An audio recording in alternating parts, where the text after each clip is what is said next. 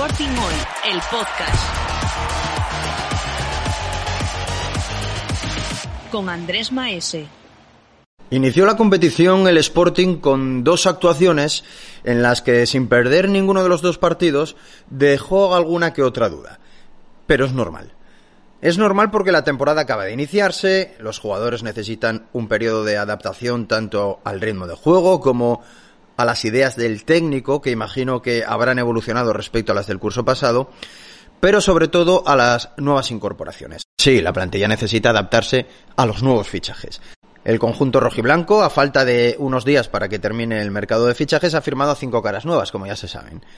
Berrocal y Kravets para la defensa, Cristian Rivera para el centro del campo y José Luis Rodríguez el Puma y Fran Villalba para darle algo de chispa al ataque. Una chispa que todavía no hemos visto, al menos en estas dos primeras jornadas.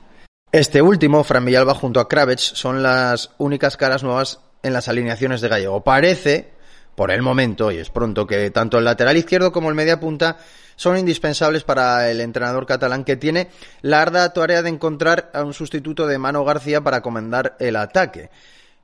Ya saben ustedes que ni a los que se quedan, ni mucho menos a los que llegan, les gusta hablar de venir a sustituir a alguien, pero bueno, el Sporting necesita una figura, un hombre de calidad en esa media punta. Y parece que Fran Villalba la tiene, aunque, como les digo, todavía es pronto. Hablaba de ataque y en principio se encuentra en él Uros Jurjevic.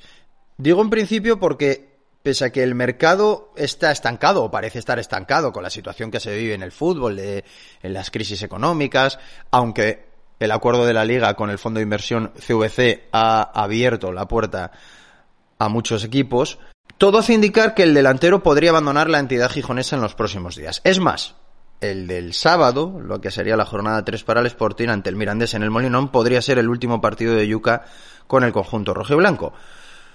Pero bueno, del mercado ya hablaremos cuando toque hablar. Y ya saben que hasta el 31 de agosto puede pasar absolutamente de todo. Con el futuro de varios jugadores del Sporting en el aire, el equipo se centra en ganar, en mejorar su primera versión con Gallego como jefe de las máquinas y también en agradar a los aficionados, que por fin ya han vuelto al Molinón para apoyar la labor de sus futbolistas.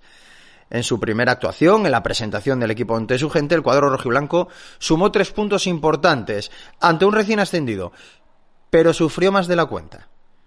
Bueno, sufrió, Sufrió e hizo sufrir a los 10.000 aficionados que acudieron al estadio.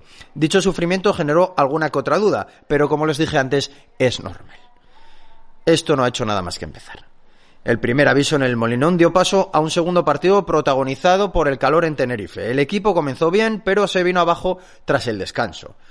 Dos palos fueron los que salvaron los de Gallego de caer derrotados, y para sorpresa de muchos, la mía incluida, un recién llegado alzó la voz.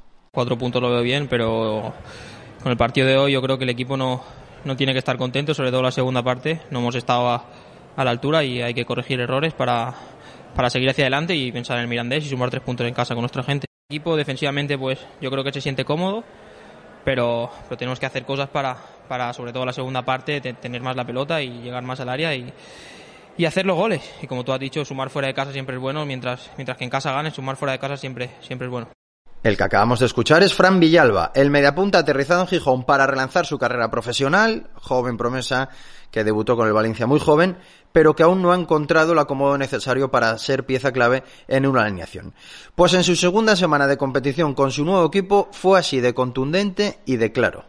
Y miren, es la mejor noticia que le puede pasar a un equipo de fútbol. Bueno, en realidad es la mejor noticia que le puede pasar a cualquier empresa.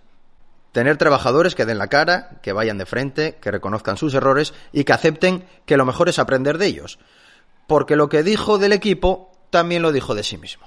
Yo bien, yo creo la primera parte yo creo yo creo que bien y la segunda pues no está a la altura y el equipo yo creo para mí, para mi opinión, no está tampoco bien y, nos hemos repercutido en, todos los jugadores, pero bueno, a seguir, a seguir trabajar y no queda otra que pensar en Mirandés y ganar. Al fin y al cabo, cuando las cosas se hacen bien, pues se hacen bien, pero cuando se hacen mal hay, hay que saberlo, hay que corregir los errores y, como te he dicho, mirar hacia adelante y, pensar en el, en el futuro. Y el futuro tenemos el, el, sábado, creo que es el partido contra Mirandés. Y todo ello después de que el Sporting sumara cuatro puntos en sus dos primeros partidos.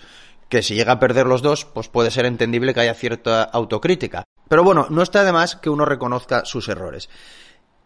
Es decir, El Sporting no conoce la derrota ni sabe lo que es encajar goles. Mariño ha comenzado siendo el mejor, con sus ya conocidas paradas salvadoras. Por cierto, que en cuanto a la portería, también hay novedades en el club gijonés.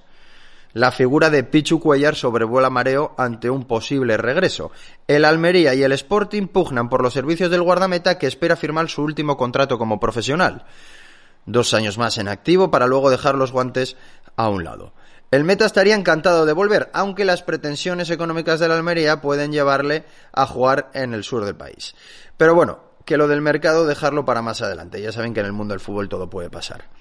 Toca esperar hasta el 31 de agosto. Hasta entonces el Sporting lo que tiene que hacer es sacar adelante el encuentro ante el Mirandés. Una victoria reforzaría el trabajo del equipo y las ideas del entrenador. La afición rojiblanca será testigo de primera mano. Sin duda, la mejor noticia de esta temporada.